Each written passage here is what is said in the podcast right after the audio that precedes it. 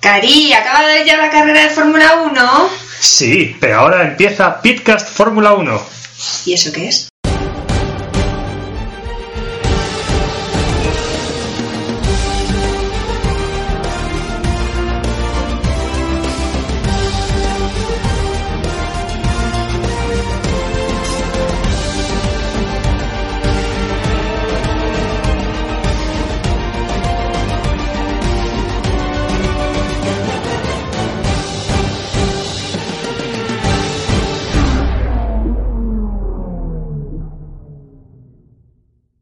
Buenos días, buenas tardes o buenas noches, como decimos aquí, según el momento en el que hayas elegido escucharnos. Pitcast Fórmula 1, segunda carrera del Mundial, eh, segundo doblete de Mercedes hoy aquí en Bahrein. Vaya carrera que hemos visto, vaya drama. Ni el mejor guion de una película de Hollywood podría haber escrito lo que hoy ha acontecido en el desierto de Shakir.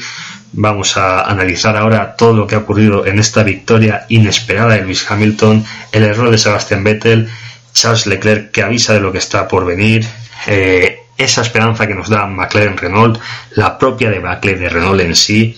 Así que nada, segunda carrera de la temporada, tercer programa de Pitcast esta temporada, comenzamos.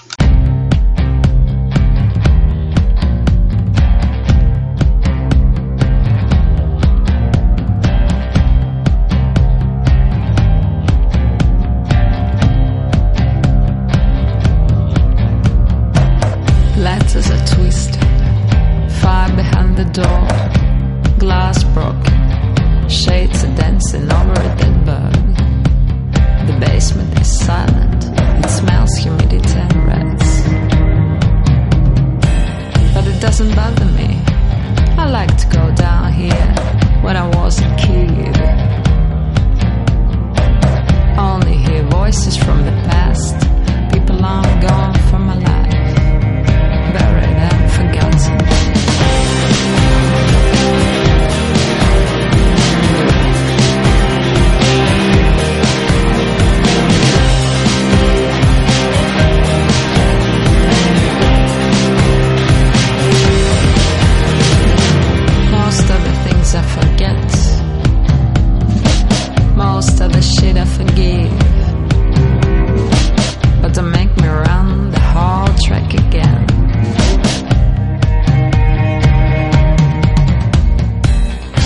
Y es que Ferrari lo venía diciendo ya no solo desde Montmeló, lo de Melbourne era un espejismo y tenemos el mejor coche de la parrilla y el más veloz. Eh, todas las sesiones dominadas por los de Maranello y ayer que ayer sábado saltaba la sorpresa cuando Charles Leclerc se hacía con su primera pole de su carrera deportiva tras tan solo 23 grandes premios a sus espaldas y le metía tres décimas al alemán, a su compañero Sebastian Vettel, con los Mercedes justo por detrás. Ferrari venía avisando que eran los que mejor ritmo tenían en el desierto de Sakir y así lo confirmaron el sábado y así realmente lo comenzaron a confirmar este domingo. Charles Leclerc no tuvo una buena salida, perdió posiciones, Sebastian Vettel se puso líder, Hamilton también adelantó al piloto monegasco y, y Bottas y todos veíamos que pues que eh, Vettel se encontraba con una situación ideal para él en la que podía alzarse con la victoria a base de marcar eh, pues, eh, un buen ritmo, de rodar en solitario que es lo que le gusta al alemán. Ahora, ahí es cuando empieza el show de nuestro Charles Leclerc, que como digo, hoy encumbramos no solo nosotros, sino toda la prensa a los altares pese a cómo ha sido el resultado final, porque Charles Leclerc ha adelantado a los Mercedes, se ha puesto detrás de Sebastian Vettel recuperándole 3 segundos casi de distancia que tenía el alemán, le ha adelantado y a partir de ahí ha empezado a rodar en solitario hasta conseguir una ventaja de 8 segundos. Todos veíamos que esto solamente un fallo mecánico, como ha ocurrido podía parar a Charles Leclerc de conseguir su primer podio y su primera victoria en la Fórmula 1 a tan, tan temprana edad. Eh, finalmente, parece ser que el turbo de Ferrari ha fallado. Charles Leclerc ha tenido suerte incluso de acabar en el podio gracias a un safety car que han provocado los dos Renault, que han abandonado en la misma vuelta por fallos mecánicos.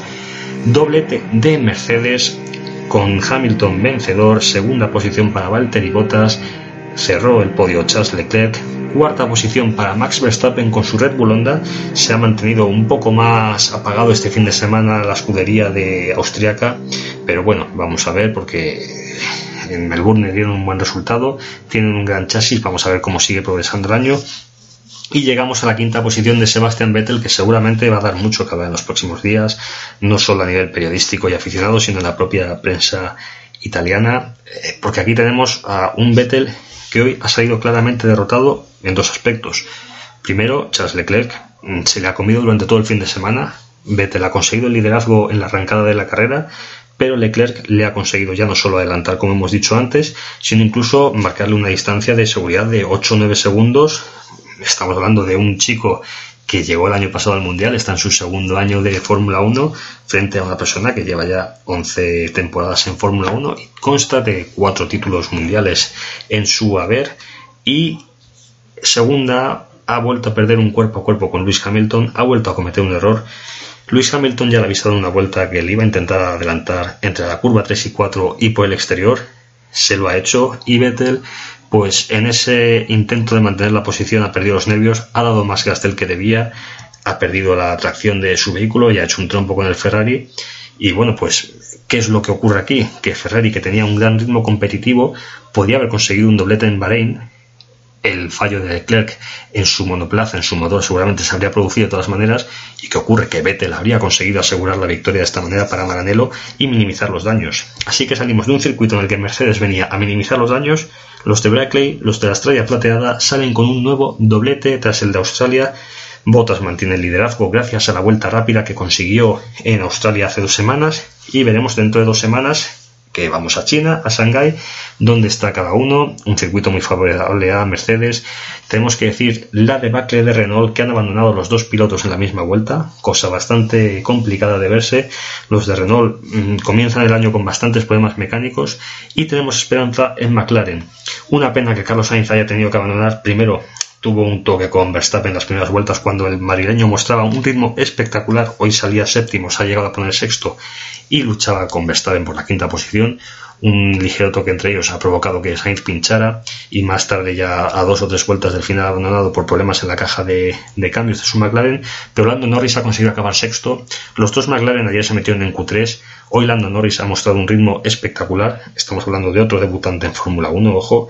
Así que vemos que el coche de Woking tiene una base muy sólida para trabajar este año. Hoy, bueno, pues pese a que ha perdido la carrera, seguramente el vencedor moral haya sido Charles Leclerc.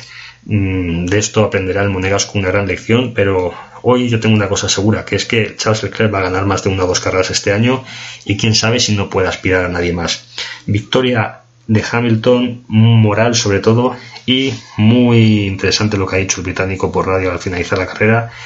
Eh, qué pena lo de Charles, ha dicho el británico, y hay que trabajar porque a día de hoy Ferrari está por delante y esto simplemente ha sido un golpe de suerte. Vamos con nuestra tertulia.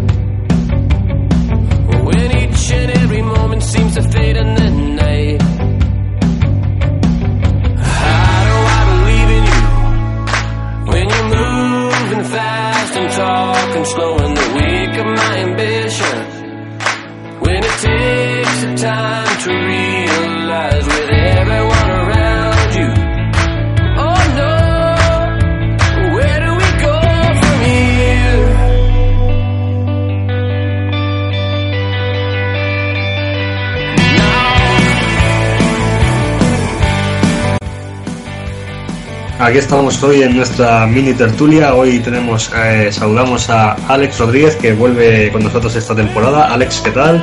Hola Héctor, ¿qué tal? Y David Moreno, ¿qué tal David? Hola chicos, ¿qué tal?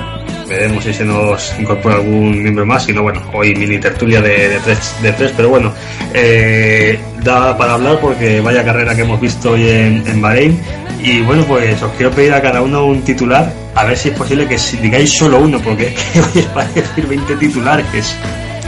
Pues así, mini titular sería locura en el desierto porque ha pasado de todo, ha sido una carrera que ha sido totalmente imposible no estar atento a cualquier vuelta, a cualquier eh, hecho que, que, ha ocurrido y es que no puedes destacar una sola cosa porque ha habido batallas en todos los sitios, ha habido sorpresas en cada vuelta yo me quedo con, con, ese mini titular, locura en Bahrein, porque desde luego me parece que es el resumen más, más fidedigno de todo lo que hemos vivido hoy, que, ahora desgranaremos porque hay mucho que, que, contar.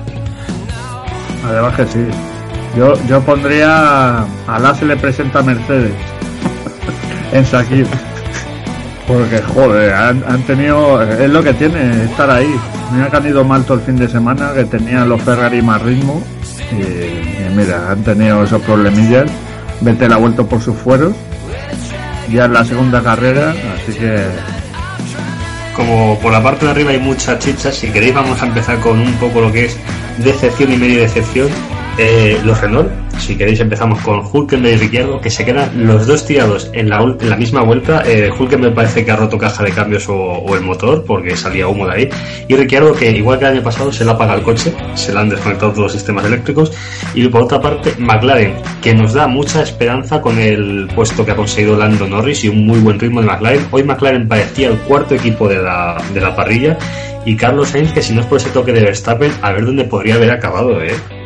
Y, de hecho yo creo que es el cuarto equipo de la parrilla ahora mismo, al menos por ritmo de carrera en, en circuitos quizá más convencionales como podamos eh, ver en este circuito de, de Bahrein, porque eh, hemos visto a Carlos eh, en paralelo con Verstappen, se lo comía en esa en esa curva, en la curva en la curva 3.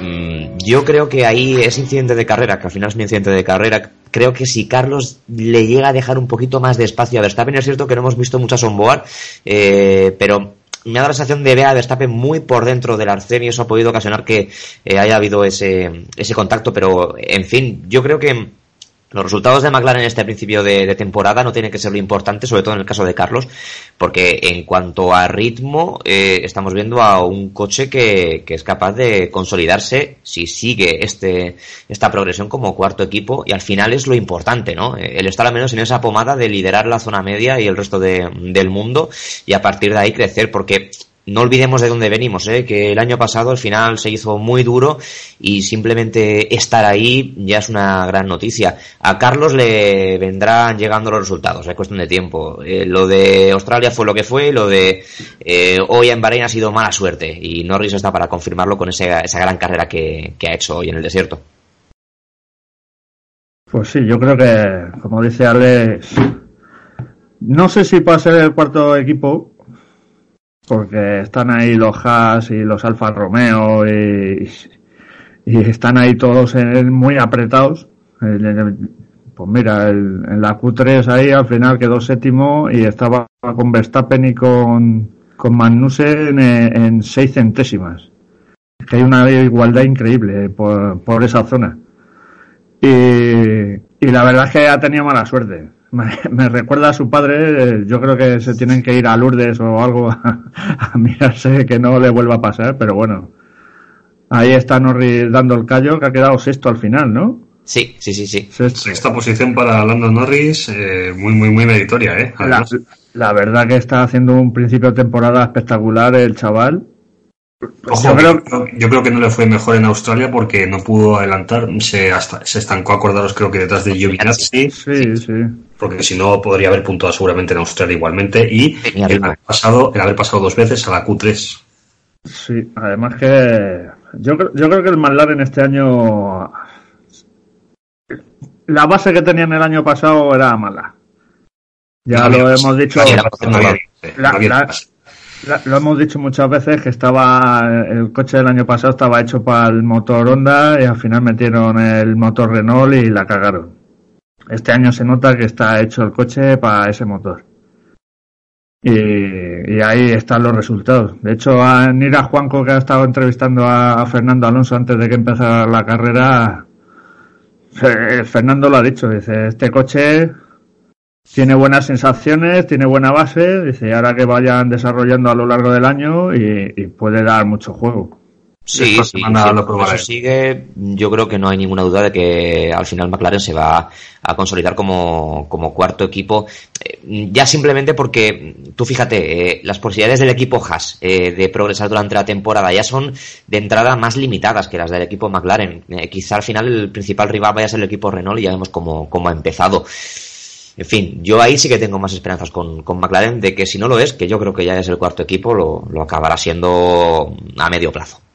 Renault, que, que como os decía, y viendo, justo anoche me estaba viendo un capítulo de Netflix sobre el divorcio de, de Red Bull con, con Renault y la entrada de Honda, y cómo Bull se reúne en la fábrica y dice, chicos, que viene mucho dinero para el año que viene, y lo que estamos viendo ya no solo en Renault, que hoy ha tenido un doble abandono horrible, sino que ha roto pues también el, el Renault que se rompió el motor de Carlos Sainz, está ahí, ahí, la cosa ha empezado muy mal para los, los del rombo este año, ¿eh? pero mal, mal.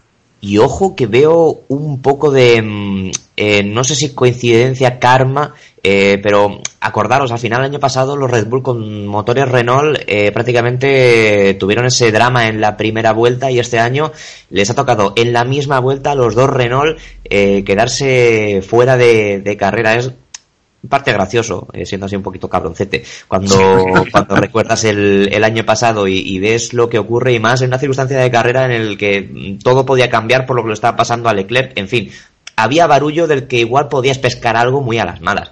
Eh, tiene pinta de que mm, este invierno han sido los que menos han progresado, eh, los que más han podido estancarse y tienen mucho trabajo por delante. El que hayan empezado así el curso, mmm, no sé yo si nos puede llevar a pensar que se hayan equivocado de concepto al inicio de temporada.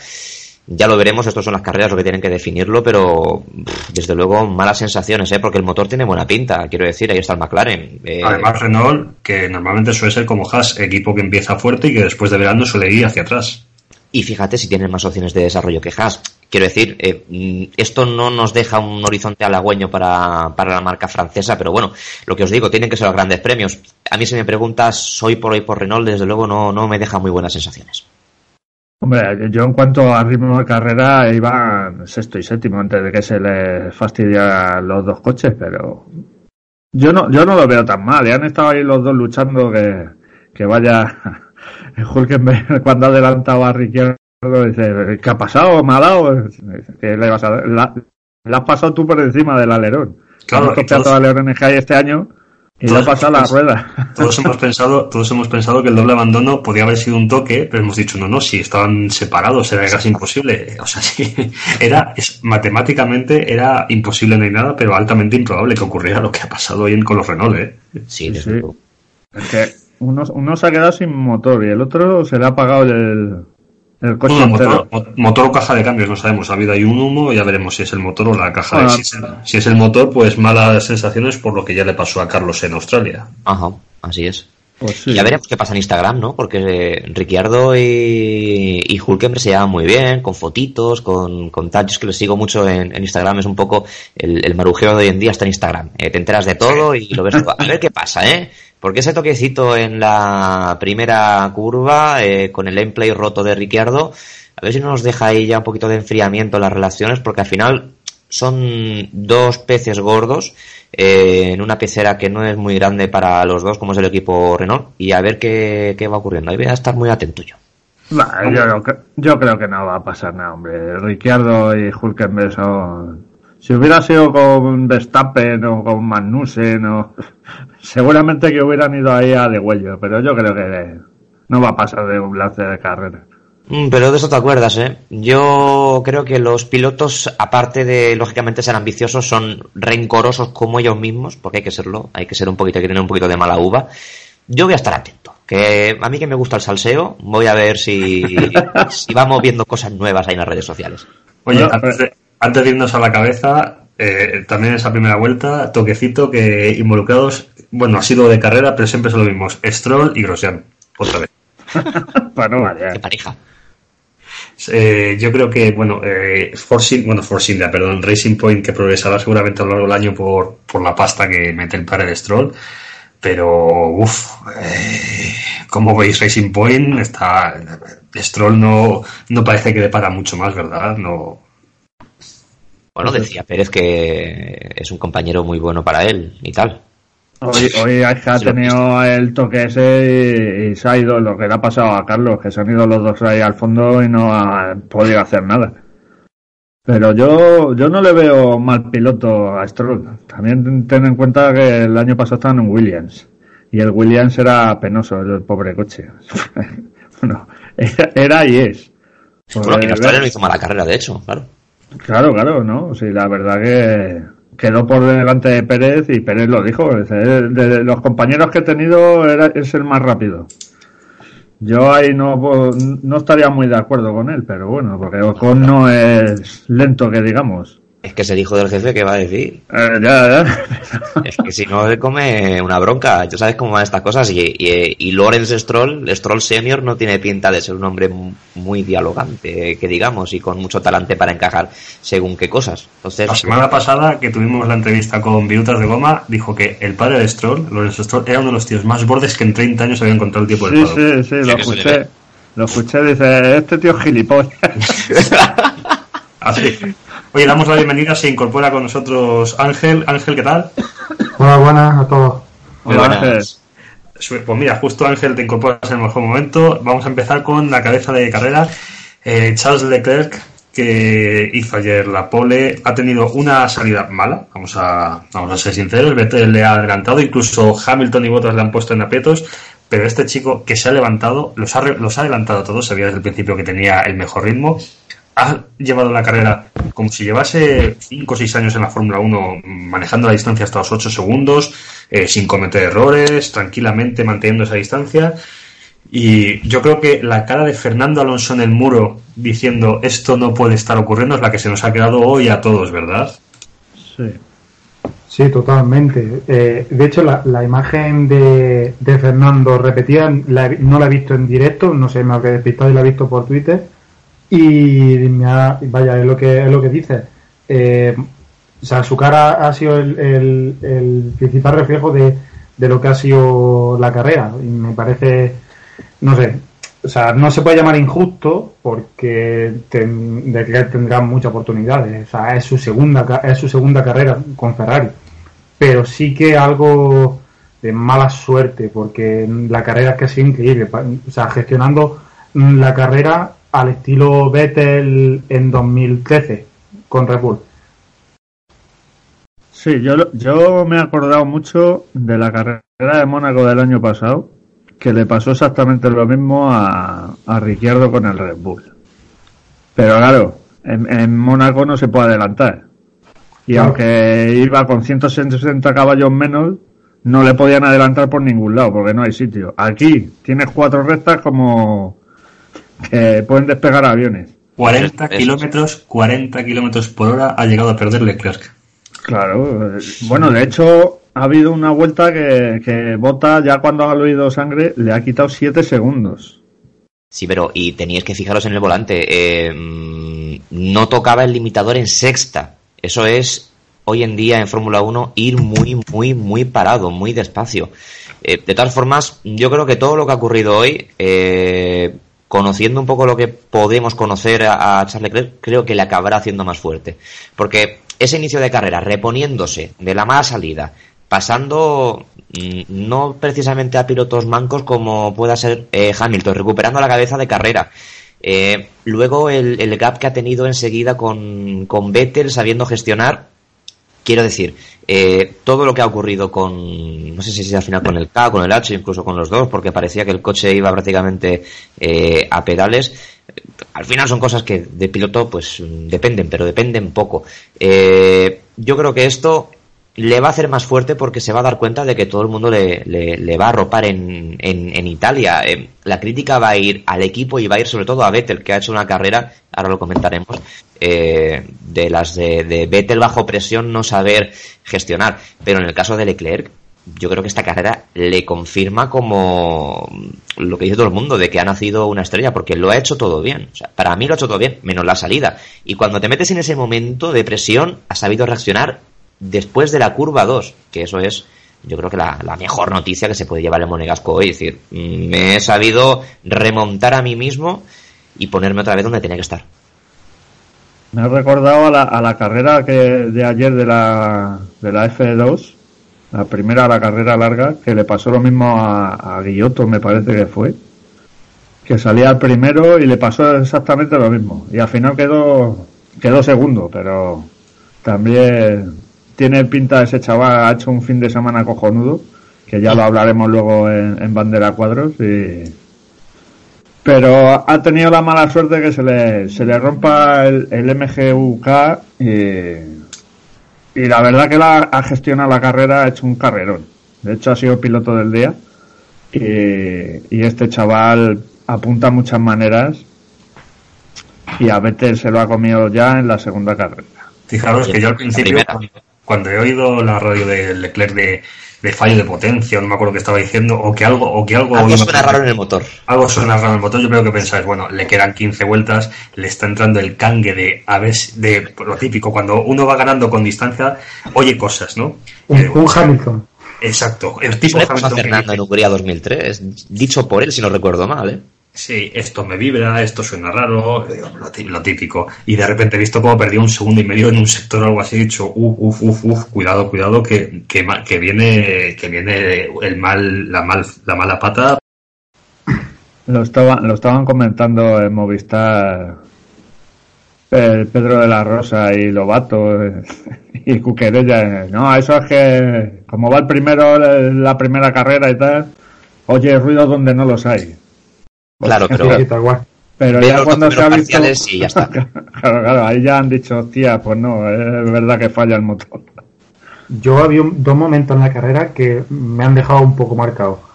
La pri- la- el primero ha sido mm, el, cuando he visto a Vettel por delante de Leclerc, digo, hasta aquí. Hasta aquí la carrera de, de Leclerc, hasta aquí la carrera de todo. Eh, un Vettel, cuando Vettel si llega primero, o por su historial, cuando llega primero en la primera vuelta a la, a la primera curva, es muy difícil que después se le acerquen, a no ser que tenga algún problema y tal. Pero que en cuestión de menos de seis vueltas, Leclerc y sin presión de Ferrari, sin orden de equipo, le haya pasado y de la manera que le ha pasado, y después abrir 8 segundos de margen con Vettel, eso para mí ha sido una, una burrada. Y el segundo punto para mí ha sido el, el trompo de Vettel. O sea, no puedes, pienso yo, ¿eh?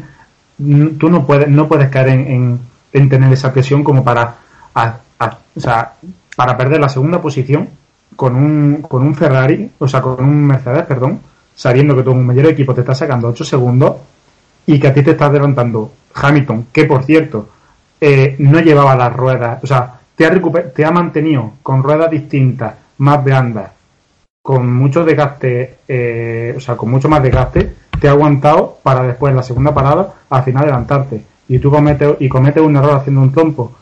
No sé, hoy creo que el que le ha podido, le ha podido la presión ha sido a Vettel y, luego, y no a Leclerc precisamente. Ahí quería entrar yo, ahí quería entrar yo Ángel, o sea, Vettel ha conseguido ponerse por delante de Hamilton. Hamilton se ha mantenido a 4 segundos de distancia nada más, manteniendo lo que dices tú muy bien el ritmo con unas ruedas más lentas. Ha entrado en boxes eh, y ya no solo es que le ha conseguido adelantar y Vettel ha cometido el error del trompo, es que Hamilton ya le ha avisado que le iba a intentar por ahí por el exterior.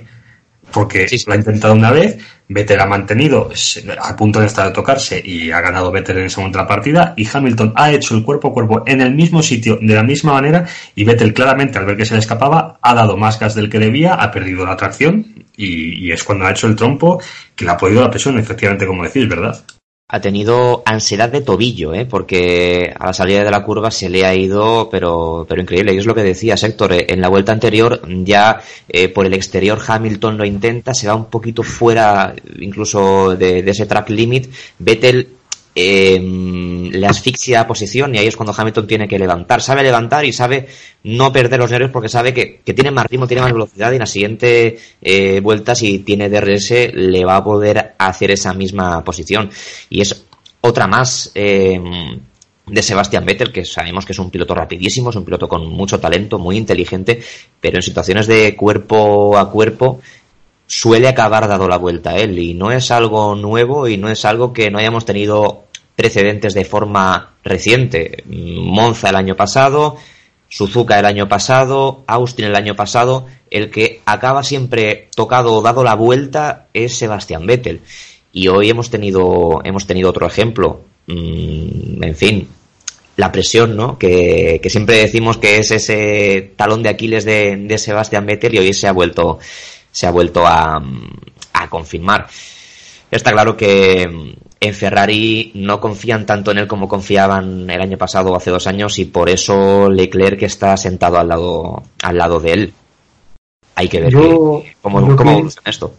Yo pienso que mm, ya no solo que no confíen tanto en él, sino que o sea, después de, de mm, 11 años en Fórmula 1, es la segunda vez que creo que tiene un, un piloto, si no a su altura, por encima, después del, del 2014 con Ricciardo. De- en 2014 con Ricciardo salió un poco airoso porque, porque Red Bull no estaba tan arriba.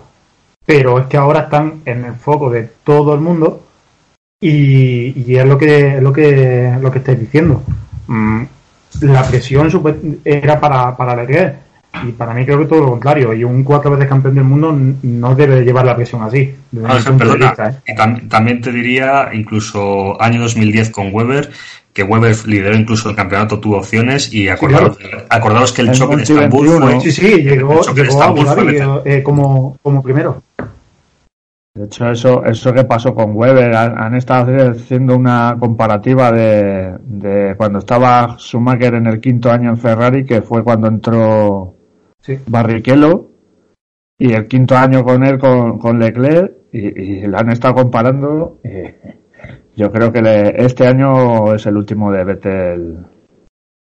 Yo es que no le veo, además sale en la, televisión ayer y, no le ve, mira que es un chaval que siempre se estaba riendo y haciendo bromas y tal, lo veo serio, aparte del bigote ese que se ha dejado, que se parece a Super Mario Bros, pero bueno, yo creo que le hace falta una estrella de esa para, para que vuelva a espabilar, pero yo creo que este desde el mediados del año pasado no, no ha levantado cabeza. Yo no sé si será por el divorcio que ha tenido de su pareja o. Ah, se Pero-. Sí, sí. Por eso Sí. tuvo el bajón de rendimiento. y- pero eh, yo es que veo que, que le puede la presión a este chico. Yo no. Yo no sé si, como, como suele decir Zapi, Virutas de Goma, de eh, la inteligencia que muestra Hamilton o Vettel, Vettel es ganar esta carrera, sí o sí, esto es el corto plazo, y Hamilton es, esto es una maratón, carrera de fondo, un segundo puesto me viene bien, más que un cuarto. Claro. Además que comparando los rendimientos que han tenido en Australia y, ahora aquí en Sakir, ayer me parece que se lo escuché decir a, se lo preguntaron a Cuquerella. Dice, ¿cómo es posible que en, en Australia no corran un, un carajo y aquí estén, le saquen medio segundo a los Mercedes? Dice, porque tú haces un coche que se intenta adaptar a todos los circuitos.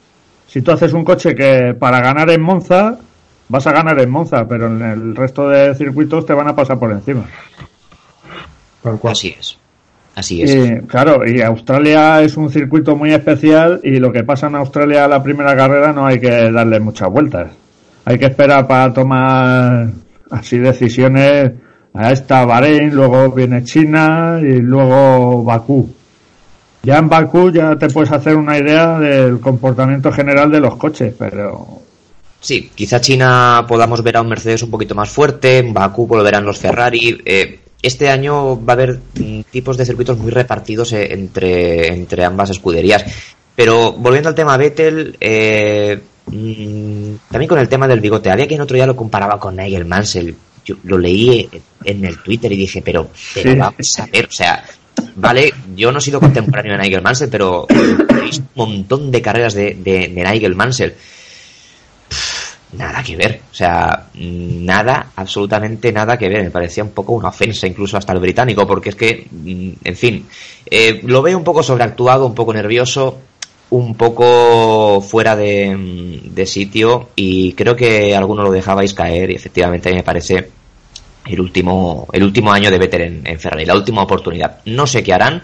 También la comparación está entre Barrichello y Leclerc me parecía bastante fuera de lugar, no entendía el punto de comparación porque estaba claro que, que Barrichello, a toro pasado es fácil decirlo, ¿no? Pero iba a tener ese eh, perfil de piloto escudero que Irvine a veces no lo tenía porque era un poquito eh, más gaseoso, eh, pero es que vamos, eh, nada en comparación, a Leclerc lo ponen ahí por un motivo y de momento Vettel está respondiendo a la forma contraria que esperaba Ferrari.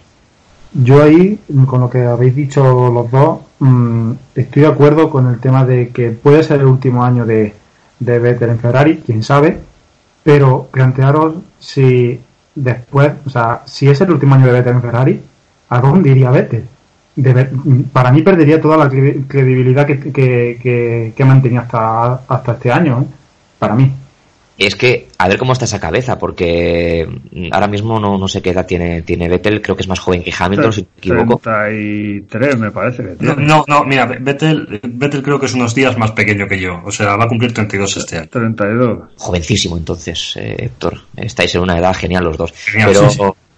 Solo que, solo que él tiene más dinero que yo, es el problema. Ya te lo digo. No tiene más dinero que nosotros cuatro juntos, eso no Bueno. es problema. No sé, no Arauz, igual me he equivocado yo. A lo mejor, tiempo. eh, no sé dónde se iría Vettel, la verdad. Es que tampoco sé cómo está la cabeza de Vettel para mm, afrontar una temporada en otro sitio diferente.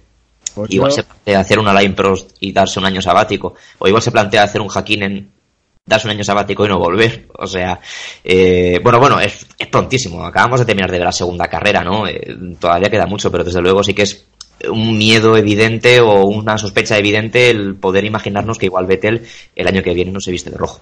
Va a ser, De- va a ser, de va a ser, va a ser- va a ser la silly season más silly de la historia, probablemente. Sí, total. Sí, pero ya no solo de rojo, sino de Fórmula 1, lo que eh, os he dicho antes. Para mí, ¿dónde, ¿dónde iría para ser competitivo? En Mercedes no va a tener sitio. Red Bull, volver a Red Bull. ¿Quién Oye, igual, pero, igual pero a Toro Rosso. esté hace un Verstappen, rincón.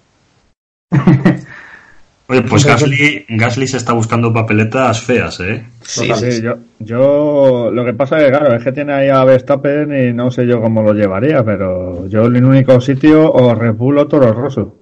Yo creo que Red Bull por filosofía no puede, no puede volver porque no creo que, vamos, mm, me parecería sorprendente y demostraría una vez más la galopante crisis de eh, producción de talentos de, de Red Bull el que tuvieran que tirar mano de, de un Sebastián Vettel ya muy veterano eh, y un fichaje en contra de lo que viene siendo la filosofía de Red Bull los últimos años, ¿no? Pero es que tampoco se me ocurre otro sitio donde. Porque hay bofetadas por un asiento en Mercedes.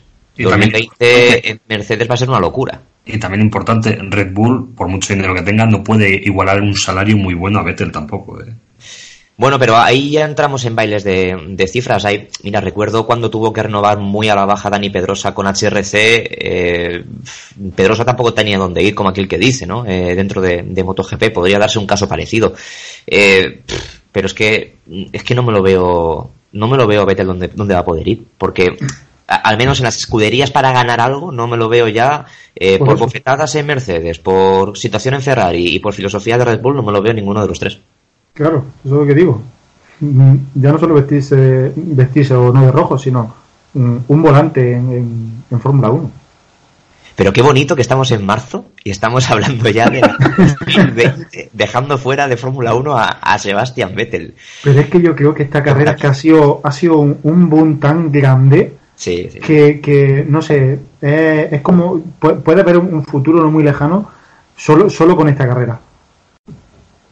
Es que hay que tener en cuenta que a Vettel le ha salido todo de ir muy bien a pasarse todo mal. Es decir, una buena salida, se pone líder y no solo se pone líder, sino que Hamilton y Bottas eh, ponen aprietos a Charles Leclerc diciendo, bueno, eh, Ferrari ha tenido más ritmo que Mercedes todo el fin de semana, voy a poder incluso distanciarme, aunque hagamos un doblete, pero Leclerc va a perder tiempo detrás de los Mercedes, pues no, Leclerc supera a los Mercedes rápidamente, como habéis dicho tú Ángel, en la sexta vuelta ya supera a Vettel, Vettel no es capaz de seguir el ritmo, dice, bueno, doblete porque consigo mantenerme delante de Hamilton. No, Hamilton consigue adelantarle y encima con un error, bueno, un error pues de, de- como, como ha dicho Alex, eh, tobillo flojo, eh, ha, ha pau- ha pulsado más de lo que más de lo que debería Entonces se le veía como lo que vamos, lo que hemos dicho todos, Vettel en Red Bull estaba muy cómodo porque tenía tal pepino que es salgo, marco 10 segundos de distancia y ya nadie me coge, y en el momento de la presión, ojo, no queremos decir que manco no es, Vettel sabe llevar un coche, cosa que nosotros no sabríamos.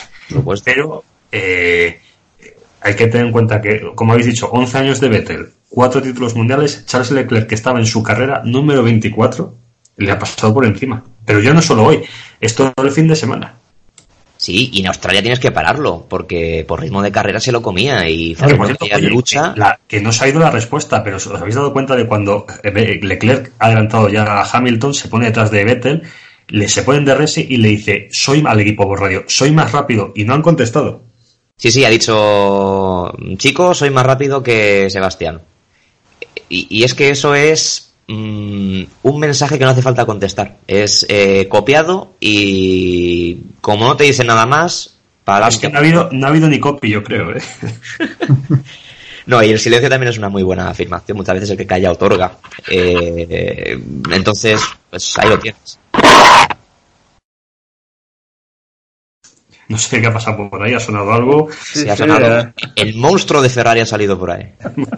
Julio desde las tinieblas, dicen. Lo, mismo, es el MGUK de, de Leclerc, que ha empezado a funcionar ya. en fin, que se nos queda, ya te digo, estamos hablando de futuro en la segunda carrera y es que son cosas que todo el mundo se va a empezar a plantear, ¿eh? porque estamos hablando nosotros de esto y mañana la prensa italiana va, a ir por ahí también, porque también son muy pasionales. Esto de la Fórmula 1 pega unas vueltas y, te deja unos debates y unas cosas que es una maravilla.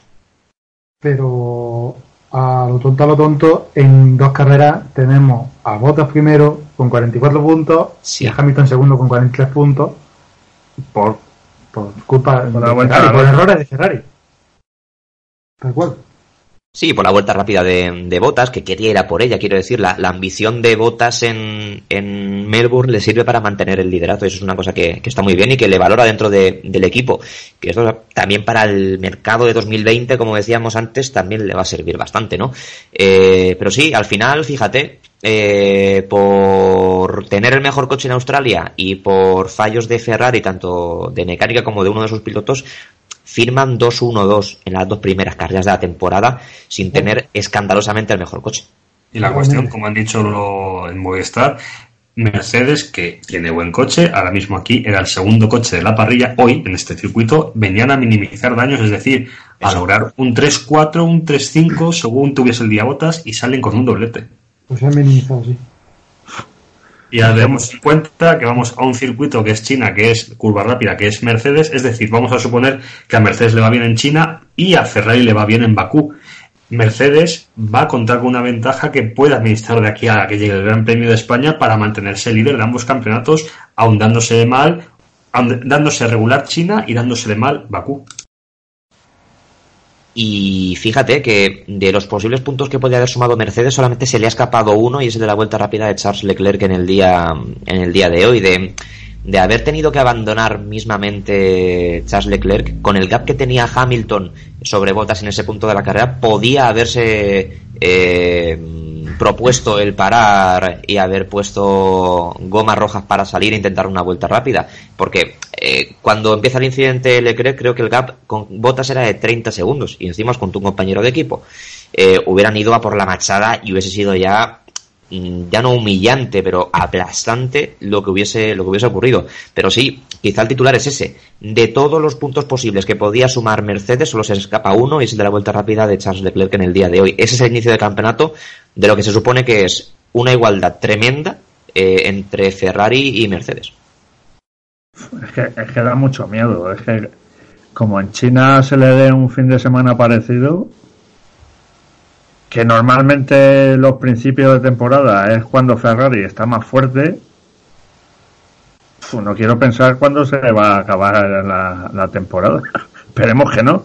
Esperemos que en China tenga un desfallecimiento Mercedes o algo, porque si no, se nos va a acabar el campeonato a mitad de año al final Ferrari acabará remontando y tendrán carreras y ganarán y, tendremos los tendremos los tendremos ahí eh, pero es, eso o sea la cantidad de puntos que se está dejando Ferrari en territorio favorable es eh, preocupante y, y el problema mm, ya no es tanto eso, sino el problema de la presión y de la psicología que, que ocurre en una casa y en otra. En Mercedes son mucho más fríos y son capaces de analizar más allá de los resultados. En Ferrari no. En Ferrari valen los resultados y valen las sensaciones. Eh, que te gane Mercedes en una pista como es eh, China, a priori favorable a Mercedes, supone en Ferrari tercer fin de semana en el que no conseguimos ganar. No supone en esta pista, es normal que los ganen. Entonces, mm, ojo con eso, porque la sangre no corre igual en las venas de un alemán que en las venas de un italiano. A mí quiero que os deciros una cosa antes de que sigáis. Me ha dejado helado cuando el equipo felicitaba a Hamilton y la respuesta de Hamilton es qué pena Paul Charles, pero ojo, hay que apretar que esto ha sido pura suerte y hay que conseguir quedar delante de estos tíos porque estos tíos están delante de nosotros. Esa es la respuesta de Hamilton a una victoria. A mí me ha dejado helado. Ambición. Total. Ambición y mensajes. Y realismo, realismo, ¿eh? Sí, sí, sí, claro, claro. Quiero el sexto, quiero el sexto título, o sea, total. Y, y ven que, que Ferrari ha hecho ahora mismo, tienen mejor coche que ellos, que lo de Australia fue un, no sé, una falta de algo por parte de Ferrari. No, yo aún no me explico el ritmo de Ferrari en Australia, pero bueno. Pero Hamilton ve que mm, ahora mismo llevan dos carreras de ventaja sobre Ferrari. Pero si se despi como se despiten un poco o a, a X fallo de Mercedes, Ferrari eh, le da la vuelta a la tortilla y a ver quién, quién, quién recupera eso, si no es por, por, fallo de- por fallo mecánico, por fallo de piloto o por mala suerte. Pues normalmente final- los Mercedes, normalmente los Mercedes no suelen fallar mucho en mecánica y, y Hamilton no suele ser de los que, que fallan. Bottas es un poco más fallón. Bueno, David, ver el pero- año pasado, pero David, pero David, por estadística, algún rosco cae siempre, casi. Sí. Sí, claro. no, no, sí, sí, yo no digo que no, pero que normalmente los Mercedes el año pasado yo no creo que tuvieran ningún abandono. Sí, sí, sí. En Austria, que ganó Verstappen, fue doble abandono, además. Mecánico de Hamilton y Botas. Mecánico de Hamilton, sí. Pues tú fíjate que ni me acordaba. No es usual verlo, es cierto. No, no, claro, claro. Es muy raro, es muy extraño verlo. Que en Ferrari tampoco los fallos mecánicos se dan a menudo. Claro, lo que le ha pasado hoy, lo, lo que he dicho es antes, cierto es que sí. esto, esto lo que le ha pasado hoy a Leclerc, le pasa en Mónaco y se lleva la carrera. Lo que, es No cierto si- es que, lo que es cierto es que Mercedes es raro ver un doble abandono mecánico, sobre todo. Y la cuestión que hoy se plantea, yo creo, en Ferrari, que es eh, da más importancia al error de Vettel es, vale, evidentemente, bueno, habría que ver la fiabilidad de Ferrari porque ese motor ya venía fallando en Australia, según ya habían dicho, con lo cual que las cosas fallen en la segunda carrera, mal empezamos. Sí. Pero la cuestión es de Vettel es también culpable de que hoy Ferrari no haya ganado, porque si Fe- Vettel no, no comete ese error, Leclerc igualmente queda tercero, cuarto, quinto, pero es Vettel quien gana la carrera. Porque se supone que tienes mejor ritmo que Hamilton. Eh, Es que mm, es lo que os digo. Al final, si se supone que Ferrari tiene mejor coche que Mercedes, eh, eh, en los puntos, por así decirlo, en el concepto por concepto, hoy en día, nos damos cuenta de que Ferrari va segundo con el mejor coche. De que está en esa segunda posición en el campeonato de constructores con el mejor coche. Y eso sabemos en paralelo que se gestiona siempre bastante mal y con bastante temperamento. Con lo cual ahí está un poco, yo creo, la madre del cordero, ¿no? Eh, el saber cómo, cómo van a, llevar esa situación. Pero de verdad mm, tienen más ritmo que, que Mercedes, porque mm, si de verdad tienen más ritmo que Mercedes, Hamilton no te puede, o sea, no te puede llegar con unas ruedas más blandas, mantenerte el ritmo y luego adelantarte. Si de verdad tienes más ritmo, te vas. La prueba la tienes. Leclerc, 8 segundos.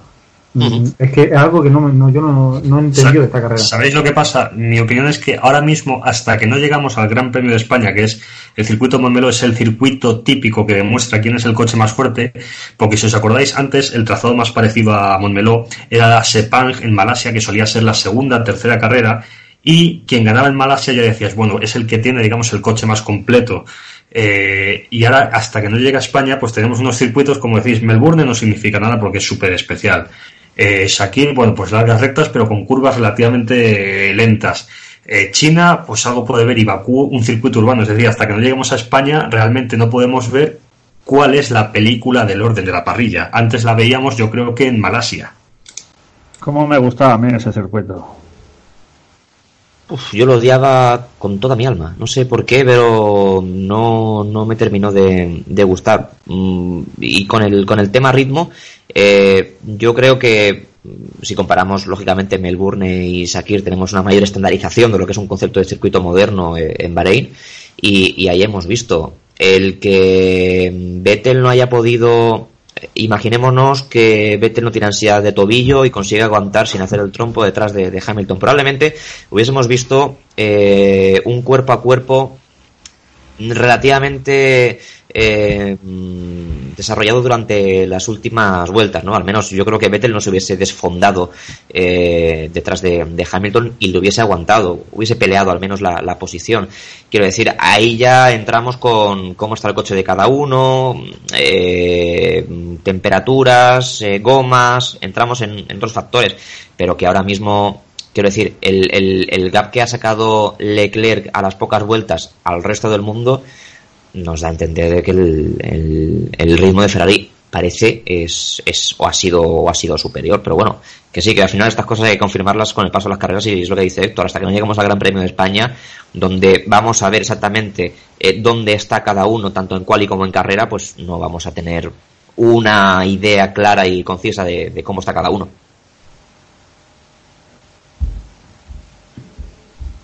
Respecto a, a- volviendo al tema de la fiabilidad, a la fiabilidad de Ferrari con el te- con lo de el, el fallo de Leclerc, es, han dicho Movistar que podía venir que el, el turbo no era lo que no recuperaba la energía. Y el, esta, durante esta semana creo que fue o la semana pasada no me acuerdo leí de, de Zappi de Virutas de Goma que Ferrari había estado montando el motor en un GT o en un coche porque tenían problemas pro- problemas con el, con el turbo. Pues fíjate, si tenían problemas. Que, que han salido que han salido aquí. Por Pero eso, bueno, por eso. ahí Por está eso. Ahí está un poco la capacidad que tiene Ferrari eh, para reaccionar no es decir mira hemos detectado un problema en Australia o, o incluso en los test no sabemos dónde dónde dónde ha sido exactamente y han llegado y han dicho "Oh, venga va lo montamos en un GT o en lo que sea y vamos a darle vueltas a esto hasta que falle a ver exactamente por dónde falla y de qué manera eh, esa es la capacidad de reacción que tiene Ferrari que tendrá también seguramente Mercedes, aunque desconozco si tienen circuito propio, creo que no. Y, bueno, es lo que va es lo que va a dirimir un poco qué va a pasar a lo largo de la temporada, eh, capacidad de reacción y capacidad de rectificación. Eh, de momento parece que no que no hemos tenido esa capacidad porque aquí ya nos hemos encontrado ese fallo o al menos no han querido sustituir o no lo han creído importante, ¿no? Ese, ese cambio. Pero bueno, el que hiciesen lo que, lo que comentabas de, de probar ese turbo ya nos indica que, que no las tienen todas consigo a pesar de tener un- el gran ritmo que tienen. Chicos, nuestra pequeña mini tertulia se convierte un poquito más grande porque ha venido a dar la cara. ¡Hombre! Don Julio. ¿Qué tal? ¿Cómo estáis? Sí, hombre, aquí estoy. No he dado la cara antes porque estaba ocupado, ¿eh? Pero te has despejado. No, hombre, no, estaba no ocupado vamos- llorando. No, Sí, las también. lágrimas, ¿eh? Sí, sí. no vamos a ser, no vamos a ser malos porque yo, la verdad es que ahora mismo estoy fastidiado, ¿eh? Porque yo creo que No serás tú, Víctor. Los demás. No voy a decir que, es- que ha sido injusto porque, porque hay que Mercedes lo ha hecho mejor en fiabilidad y ya está, pero bueno. Oye, Julio, hemos estado hablando ya precisamente pues de ambas cosas. Primero de, del repaso que ha dado Leclerc hoy, que hemos visto a un futuro campeón del mundo, por cómo ha recuperado la salida, se ha comido a los Mercedes, se ha comido a Vettel, el ritmo que ha llevado de campeón, de persona que parece que llevaba 5 o 6 años ya, en no solo en el Gran Circo, sino con un coche ganador, y ese error de Vettel que, como hablábamos todos, Hamilton le ha avisado ya por dónde le iba a adelantar, lo ha intentado, aún así eh, Vettel ha mantenido el pie más de lo que debía y ha hecho ese trompo, y cómo ha desperdiciado la victoria Ferrari, porque claro, Leclerc habría tenido problemas sí o sí, pero Vettel estaba ahí por lo menos para cubrir esa victoria, Julio. Claro, bueno, lo primero es decir que Leclerc ya ha dicho que ha venido para lo que ha venido, lo que hemos hablado ya en algún programa que otro, ¿no? Que de momento tendrá el rol de segundo piloto, pero que no se lo iba a poner fácil a Vettel y creo que no solo hoy, eh, Vettel, eh, perdón, Leclerc desde la quali, incluso de los libres ya ha dicho lo que pretendía hacer. Eh, hizo una pole que incluso, como hemos visto en otros años, era un circuito que se le daba bien a Botas y mucha gente apostó por ello y aún así Leclerc estuvo muy por encima. En la carrera de hoy, pues mm, para mí tiene mucho más mérito lo que ha hecho Leclerc porque después de una salida bastante mala eh, ha tenido que remontar frente al mismísimo Vettel o incluso a Bottas, ¿no? Pero no solo los ha pasado, sino que encima le ha metido un colchón de segundo bastante considerable. Eh, hombre, para mí el día de hoy lo malo, ya digo, lo de eh, lo de Leclerc, hombre, hay que estar con las orejas en punta porque puede ser un problema de fiabilidad. Hacía tiempo que el Ferrari no daba ningún problema en cuanto a fiabilidad y hoy lo hemos visto y quizás donde eh, sufren más los motores en circuitos como el de hoy eh, ha mostrado algo de debilidad y es algo a tener en cuenta. Pero hombre, el otro segundo punto creo que Vettel eh, muy, muy, muy, muy mal porque creo que, no sé, pero cada vez que tiene una batalla con Hamilton la acaba perdiendo, acaba trompeando.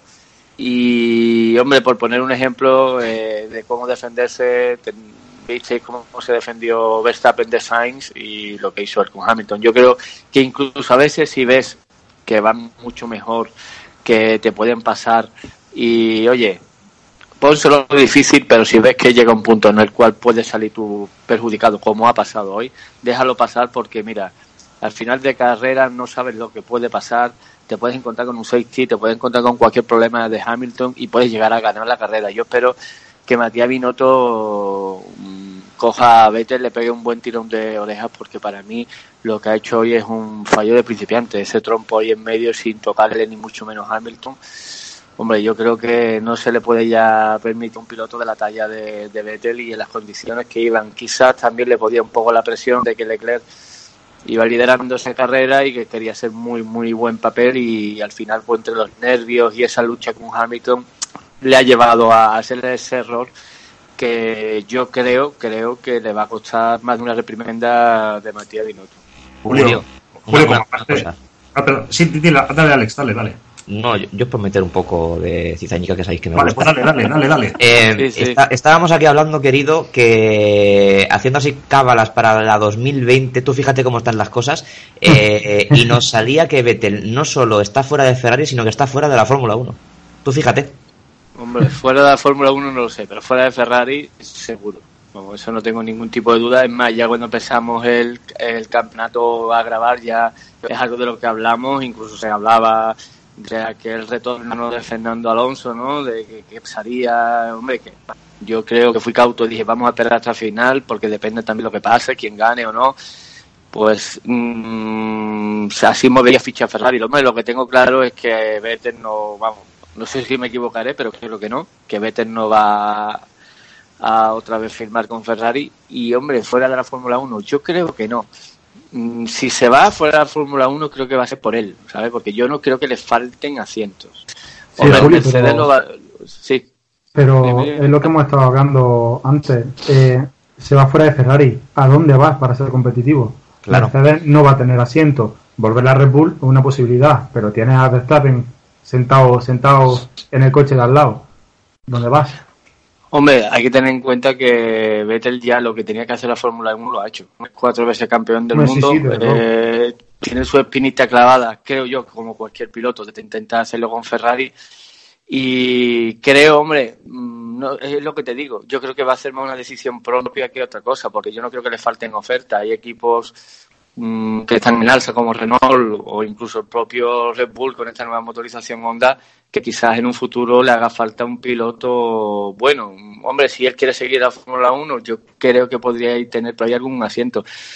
Mm, mira Red Bull, ¿creéis que Gasly va? Yo creo que Gasly no acaba el año. Vamos, No. yo si no lo fulmina ante Marco, o si lo acaba, tiene que, Sí, no sé, algo tiene que yo, hacer. Yo pienso bien. que volveremos a ver a Kvyat. Sí, es una posibilidad. aunque Albon no lo está haciendo nada mal, yo creo que incluso hoy Albon lo ha hecho muy bien.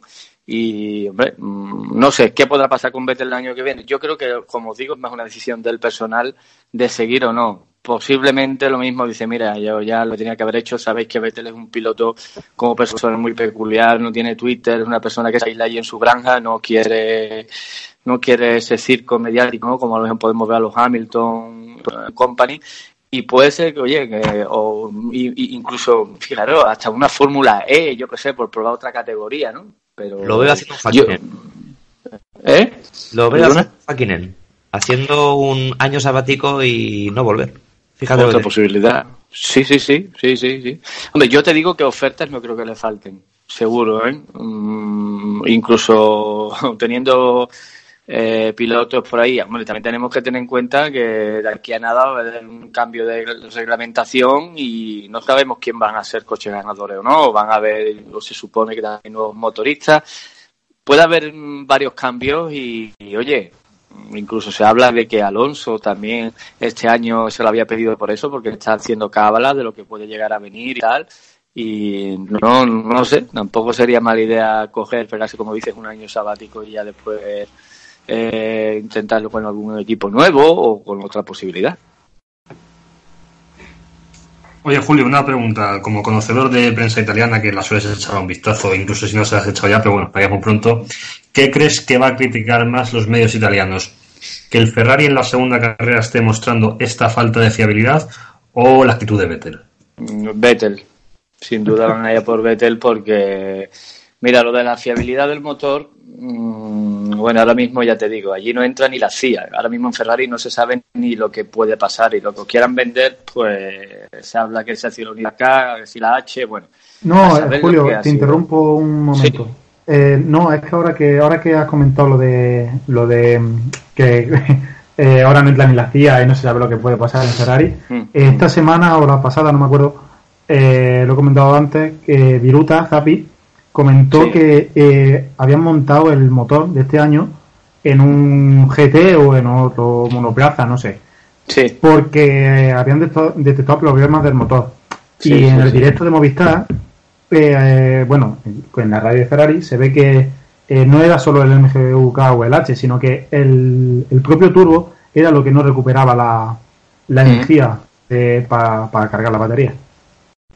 Sí, sí, sí, ya te digo. Eh, lo, lo que te quiero decir con esto es que no van a decir la verdad. O sea, no vamos a saber lo que le ha pasado al motor. Incluso podrán sacar un comunicado diciendo cualquier otra cosa. Sí, tenemos problemas, pues bueno, tenemos problemas algo muy genérico. Que, ¿Cuál es el problema? Eh, ha perdido los 160 caballos del motor calorífico. ¿Qué, ¿Qué es lo que ha pasado? ¿no? Porque eso es lo que han dicho. Pero bueno, no sé. Sí que es verdad que el coche se veía con poco potencia y así a ojo parecía eso. Yo estaba ahí pegando la oreja a ver si escuchaba ahí ese motor y es verdad, a priori parece eso. Pero incluso si es eso, mmm, ojito, eso es un problema grave porque eso es un síntoma débil dentro del motor, es una, un fallo de fiabilidad grave porque eh, hemos, hemos visto que el motor eh, incluso se criticó, como tú bien has dicho, ¿no? que ha habido problemas, de ahí lo de Australia, que no sabemos si el motor iba capado y por eso no querían, eh, digamos, decir que había tanta diferencia entre Mercedes y Ferrari, no querían decir el motivo. Uno de los motivos del que se ha podido hablar era esto a lo que hacía referencia, incluso que el motor fuera capado, y hoy han dicho, venga, mmm, vámonos, ¿no? Venga, vamos a exprimir ahí, y puede ser que haya sido ese fallo.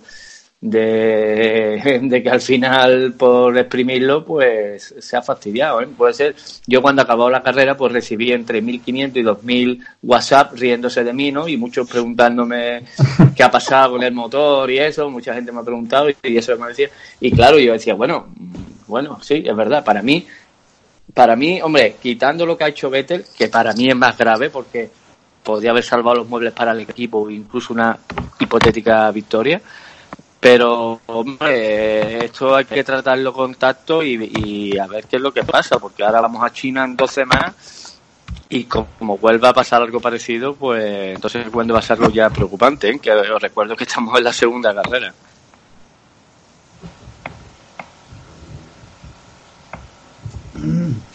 ¿Alguien más por ahí, David?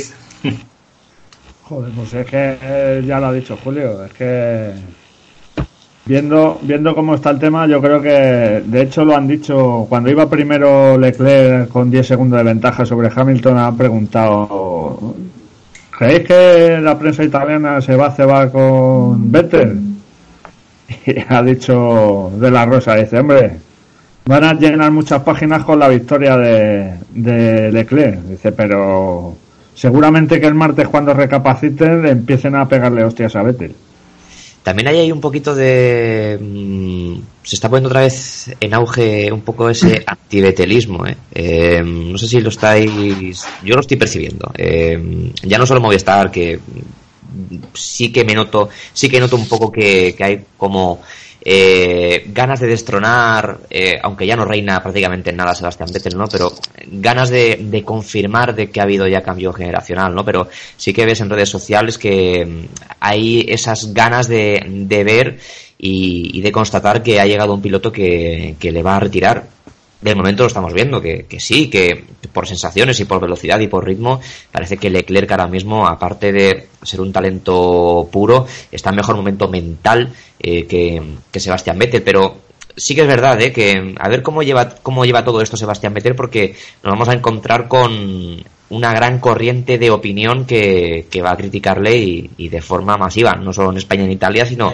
el, el mundo de la competición en sí va, va a tomar un poco ese camino. Es que, Alex, además, como solía decir Julio, bueno, Vettel ya psicológicamente es bastante débil. Y acordaos cómo Julio el año pasado lo que decía, que lo dijo al principio, sobre Leclerc, es darle unas carreras. Es que eh, en la segunda carrera ha salido lo que ha salido. O sea, tú fíjate, la curva de aprendizaje que va a tener Leclerc a lo largo ya no es su carrera deportiva, sino este propio año. Si el año pasado de Sauber fue de la nada, de, de iniciar una temporada desastrosamente, a meter a un camión, porque el Alfa Romeo de este año es bueno, pero el de año pasado era un camión, sobre todo al principio, en puntos de la manera que lo hacía. Este año que se haya adaptado en la segunda carrera a hacer una pole que le metió casi tres décimas a Sebastian Vettel. Tú fíjate la curva de aprendizaje que puede, y, y lo que habéis dicho, eh, hostia hoy para Leclerc, pero el aprendizaje que se lleva hoy este chico eh, puede, hacer que, puede hacer que, vamos, yo te digo una cosa, Leclerc no va a ganar una o dos carreras solo este año. No, ni mucho menos. Eh, y ojo que no se meta en la pomada de ser candidato a algo más importante que eso. Eh, pero bueno, si tú miras la trayectoria de Leclerc, campeón en GP3, eh, creo que en su temporada de debut, campeón en Fórmula 2 en su temporada de, de, debut, llega Sauber, hace un papel enorme, llega Ferrari y, ya estaba para ganar la segunda carrera y en la primera tienen que pararle porque adelantaba a su compañero de equipo. Quiero decir, el talento, el, el 100% del talento capaz que puede desarrollar Charles Leclerc, ya lo hemos visto, porque cuando ha llegado a un sitio prácticamente lo ha dominado. Ahora, es lo que tú dices, Héctor, la curva de aprendizaje. Todo lo que va a aprender de un equipo tan veterano eh, y tan eh, forjado a fuego en todo como es Ferrari, eh, es que le puede convertir en, en, en, uno de los grandes, lógicamente con la paciencia que hay que darle, ¿no? Porque es muy joven y acaba de llegar a, un equipo ganador por primera vez en su carrera, en la máxima categoría. Son cosas que hay que tener en cuenta. Pero el talento está aquí. Quiero decir, el talento ya lo hemos visto. Es capaz de reponerse en la primera vuelta, ponerse a liderar y abrir distancia. Capaz de gestionar. Eh, capaz de aguantar sin perder los nervios eh, cuando el K o el H se le rompe. Porque lo más fácil ahí es que en cualquier curva ves hecho un trompo por ganas de intentar perderlo en fin, son cosas que la vas sumando y dices, aquí hay piloto y hay piloto de, de verdad y lo estamos viendo desde el minuto cero, con que que dice. Yo, yo sigo, yo, yo, sigo pensando sí, que, que, que, me recuerda mucho a Fernando Alonso. So, es muy calculador y va a sacar el máximo. Tú fíjate lo que hizo el año pasado Fernando cuando le pincharon las dos ruedas. Eh, fue Magnussen, ¿no? O, o Grosjean, alguno de los dos le pinchó en las dos ruedas y fue capaz de llevarlo y quedar séptimo. Con un coche que fue toda la vuelta con dos ruedas pinchadas, destrozando el fondo plano y quedó séptimo. Fíjate que yo a Leclerc le veo más temple que a, que a Fernando. Le veo capaz de mantener los nervios. Eh, sí, sí, además. Eh, mucho mejor además, que, que, a Fernando. Además que el año pasado, cuando tuvo los, los, los duelos que tuvo con Fernando Alonso, él lo dijo, dice, yo estoy aprendiendo, adelantando y luchando con Fernando Alonso lo que no me puede enseñar cualquiera.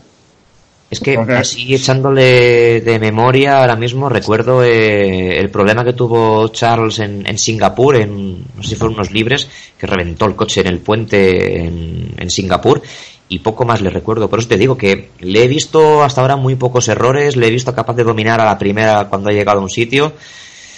Hombre, eh, que sea mejor piloto que Fernando son palabras mayores y hay que esperar probablemente 18 años para ver su trayectoria, ¿no? Y compararla con la de Fernando el día que ambos estén retirados.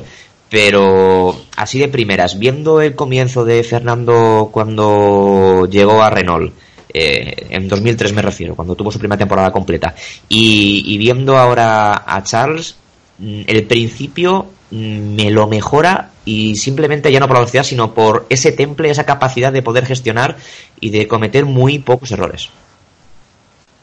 Sí, algo que mm, quería sumar a lo que ha dicho antes Ale sobre el, eh, la participación de Leclerc en otras categorías es que tanto GP3 como el F2 ha arrasado, es decir, no ha tenido rival. Eh, siempre en las carreras sacaba eh, unos márgenes enormes, eh, siempre incluso si salía atrás, porque sabéis, ¿no? Que en, en F2, ¿no? Se invierte las parrillas y tal, salía atrás, acababa montando como si llevara otro coche y, ganaba las carreras con una facilidad increíble, ¿no? Y además recuerdo, un, no me acuerdo exactamente dónde era el circuito, que se queda parado un- eh, creo que era en Austria, creo que, bueno, no recuerdo, se queda un piloto, que porque sabéis que tiene muchos problemas con el embrague a la hora de la salida, Y sale Leclerc súper rápido, se lo encuentra parado y lo esquiva entre el muro y el coche, pero con unas manos que mm, a mí me dejaron perplejo, ¿no? Cuando vino aquí, en, a Jerez hace dos años que se disputó la final de la F2 aquí, y yo estuve aquí, estuve allí acreditado, estuve con, con ellos, yo me quedé alucinado eh, del, no sé, de la tranquilidad que tenía Leclerc, ¿no? Eh, yo estaba comiendo con él al lado y digo, hostia, que este tío se está jugando ahora mismo el mundial y estaba ahí tan tranquilo, hablando, comiendo, o sea, no, no lo veías un tipo ahí concentrado, que no quería nada, no, no, no. eh. Me acuerdo que se puso con él, con Antonio Fuoco y alguno más allá a jugar un partido de fútbol ahí tan tranquilo que yo decía, pero madre mía, pero y, si se cae ahora y se parte una pierna, y, no sé, le veo muy, muy tranquilo y, y con un saber estar que, que está demostrando pues que tarde o temprano yo creo que va a ganar un mundial. Espero que sea con Ferrari, pero es un piloto que de los que salen cada, cada X años y que hay que disfrutarlo. ¿eh?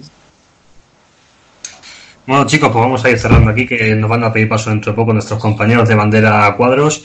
Y bueno, pues para ir cerrando, Ángel, David, Alex y Julio, eh, para cerrar, ¿qué queréis añadir?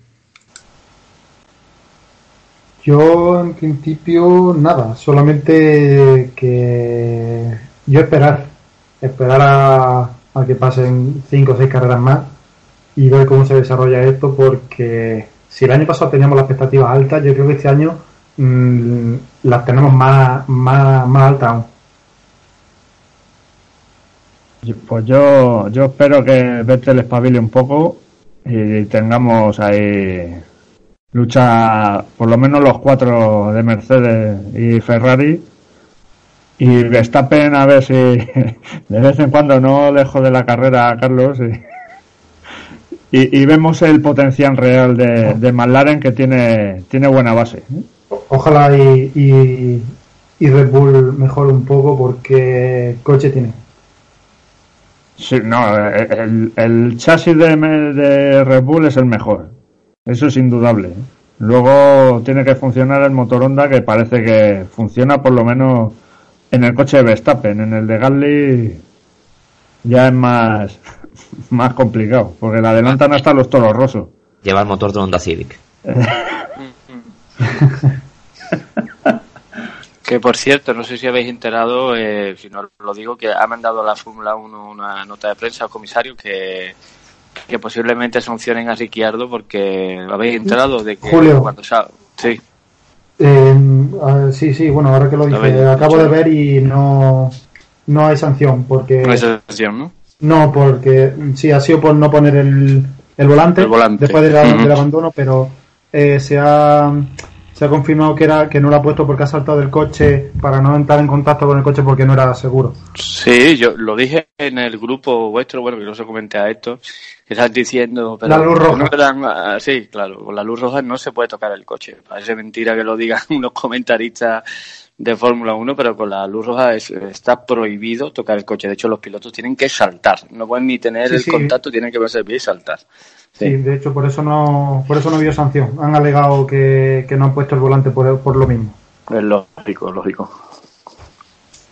En fin, que tenemos poca paciencia, que estamos pensando en 2020 ya, ¿eh? Yo es, es la conclusión a la que llego. Queremos ya matar a no sé quién, poner a no sé cuántos, pero bueno, vamos a pasarlo bien, que vamos a tener un año, Nah. creo que nos vamos a disfrutar bastante, ¿eh? Pues 2000, 2020 de momento no. De momento nos vemos dentro de dos semanas tras el Gran Premio de Shanghái en, en China, que todavía queda, queda mucho por cortar. Ángel, Julio, Alex y David, muchas gracias por haber estado en Pitcast. Nos vemos en la siguiente. Un abrazo, chicos. Muchas gracias. Gracias.